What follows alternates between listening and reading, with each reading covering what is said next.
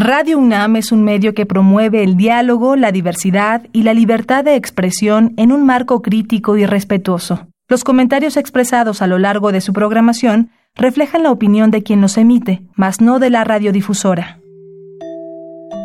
Estos son los murmullos. Los excéntricos. Los olvidados. Los prohibidos. Radio UNAM presenta Gabinete de Curiosidades. Una galería de los archivos más extraños que han habitado nuestra frecuencia.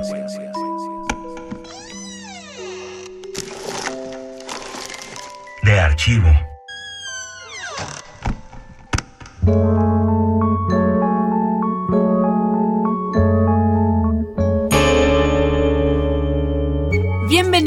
Bienvenidos a Gabinete de Curiosidades. Yo soy Frida Rebontulet y ustedes son mis almas gercianas.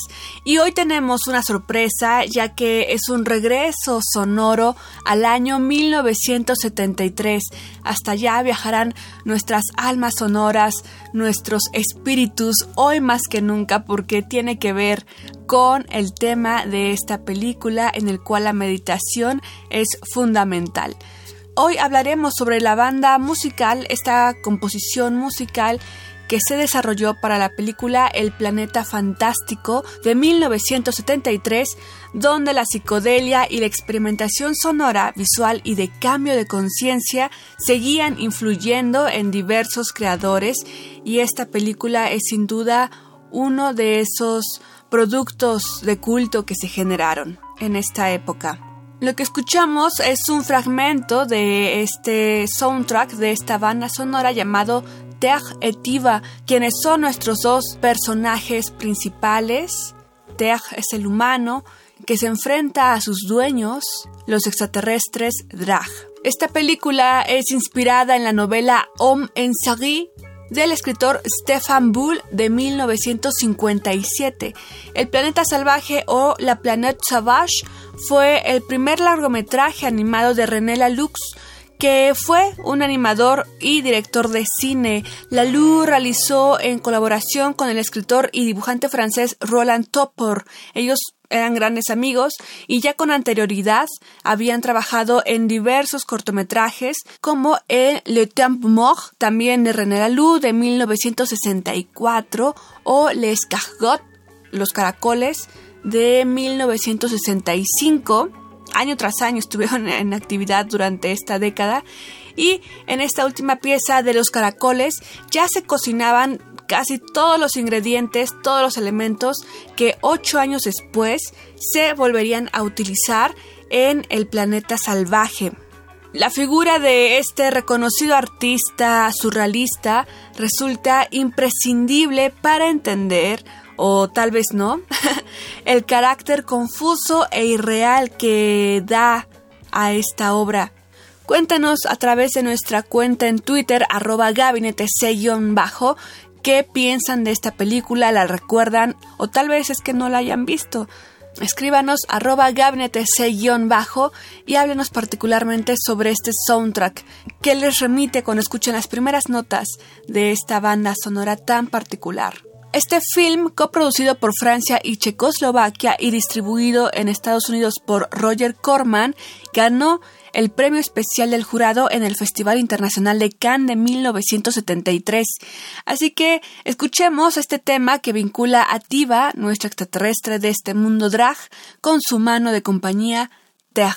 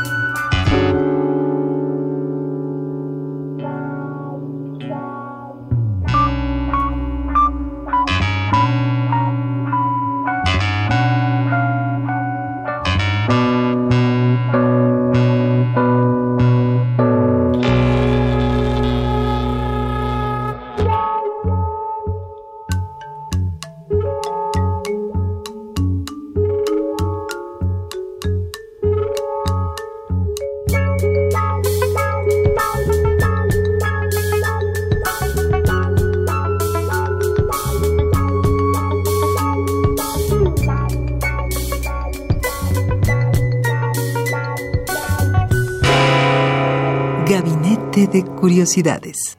Estamos en Gabinete de Curiosidades, yo soy Frida Rebontulet y hoy estamos viajando a 1973 para recordar, para reencontrarnos con esta banda sonora a cargo de Alain Goraguer de la película El Planeta Salvaje, Fantastic Planet o La Planète Sauvage. Escríbanos en redes sociodigitales, en Twitter, arroba gabinetec-bajo, ahí nos pueden dejar todos sus comentarios y Estamos escuchando, acabamos de escuchar Activa y Ter de Alain Goraguer, quien estuvo a cargo de la composición de esta banda sonora de la película Fantastic Planet. Alain Goraguer nació en 1931 y fue un compositor y pianista de jazz francés. Trabajó en la música de diversas películas y series para la televisión, o como lo podríamos decir, serie B, así como en diversos filmes para la pantalla grande. La mayoría de ellos con el mismo director de Fantastic Planet, con la Lux, por lo que vemos que fue un dúo de trabajo todoterreno. Entre estas películas en las que trabajaron juntos y particularmente Alain Goraguer como compositor musical, están desde luego eh, La Planète Sauvage del 73, La Via de Bohème de 1992, Du Jour y Saint Laurent de 2014. En su trabajo como compositor y arreglista, este hombre, Alain Goraguer, trabajó para la música de personas como Serge Gainsbourg, Jean Ferrat, Serge Rollin y Nana Muscuri. Su trabajo de mayor producción estuvo, pues, como lo hemos notado, entre estos años del 60 y el 70.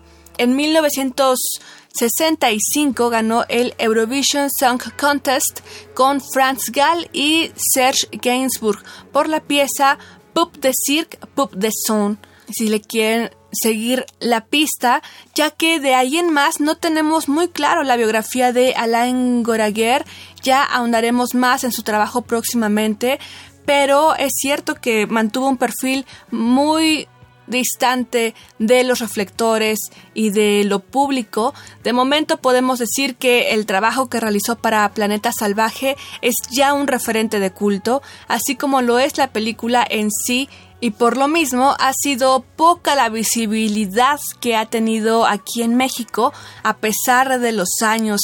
Me parece que yo la vi de forma muy extraña, pensé que era un sueño, tal vez de niña, en el canal 11 con mi madre y de ahí se fue de mi, de mi mente un buen momento hasta que un día de adolescente recordé una película tan misteriosa que me obsesioné hasta poder encontrarla y era justamente El planeta salvaje.